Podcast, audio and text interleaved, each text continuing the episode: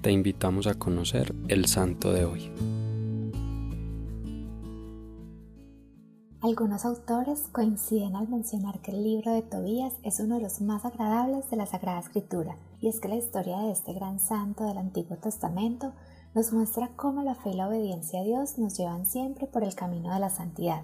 Tobit, un hombre fiel, cumplidor de sus deberes religiosos, a pesar de que su familia se apartó de la religión y se dedicó a adorar al becerro de oro, fue el único que asistió siempre a Jerusalén para adorar al verdadero Dios.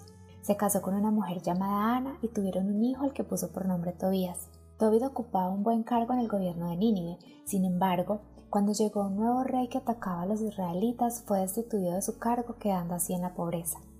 Este nuevo rey era muy cruel y prohibió que sepultaran a los israelitas caídos en el campo de batalla, pero Tobit, exponiéndose a la muerte, se dedicó en las noches a sepultar los cadáveres de sus hermanos israelitas. Una noche, al llegar muy cansado a su casa, se quedó dormido cerca de un nido de golondrinas y le cayó estiércol caliente en los ojos, quedando ciego durante cuatro años. Su esposa Ana se vio en la necesidad de trabajar para ganar el sustento, pero la pobreza y el hambre eran cada vez mayores. Se acordó entonces de un amigo que le debía dinero y envió a su hijo Tobías a recuperarlo, indicándole primero que consiguiera una persona de confianza que lo acompañara en este viaje. Tobías salió a buscar un buen guía que conociera el camino y se encontró con el ángel Rafael, pero no se dio cuenta que era un ángel. Fue así como los dos, Tobías y Rafael, emprendieron el camino. Una noche, mientras acampaban, Tobías bajó al río a lavarse los pies y saltó del agua un pez que quería devorarse al joven. El ángel le indicó que no lo dejara escapar y que le sacara la hiel, el corazón y el hígado y los guardase, ya que eran remedios muy útiles. Al llegar a la ciudad, se hospedaron en casa de Sara, una joven judía atormentada por un demonio y quien era terriblemente humillada debido a que se había casado siete veces y cada vez que su esposo se acercaba a ella, el hombre moría. Tobías se enamoró de Sara y a pesar de conocer su desgracia, Rafael le dijo a Tobías que podía casarse tranquilamente, pues sabía cómo alejar al demonio. Se celebró la boda y Tobías y Sara rezaron con mucha fe pidiendo a Dios que bendijera su matrimonio. Le expresaron su deseo de formar un hogar donde se honre el verdadero Dios y se practique la verdadera religión. Tal como le indicó el ángel, Tobías utilizó el hígado y el corazón del pescado para ahuyentar al demonio, y Rafael lo persiguió, lo sujetó y lo encadenó al instante.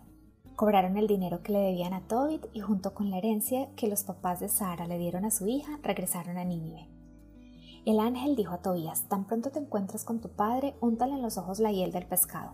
Así lo hizo el joven y luego de frotarle en los ojos la hiel, se le cayeron unas escamas y recobró la vista, y empezó a bendecir a Dios delante de todos.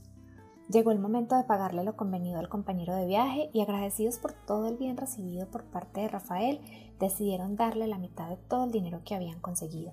Pero el ángel les dijo, yo soy Rafael, uno de los siete ángeles que están siempre delante de Dios. El Señor me envió a ayudarlos porque Él ha escuchado todas las oraciones que le han dirigido. Cuando ustedes rezaban angustiados, yo llevaba sus oraciones ante el trono de Dios. No sientan nunca vergüenza de contar todos los favores que Dios les ha hecho Recuerden que la limosna borra muchos pecados, la oración y el hacer sacrificios hacen inmenso bien. Los que se dedican a pecar son enemigos de la propia felicidad, pero los que se dedican a repartir limosnas consiguen muchos favores de Dios. Amado Jesús, te pedimos que nos ayudes a vivir una vida recta, orando con confianza y bendiciendo y glorificando siempre a Dios. Te invito a que hoy des gracias a Dios por una o dos de las bendiciones grandes o pequeñas que hayas recibido durante el día. Cristo Rey nuestro, venga tu reino.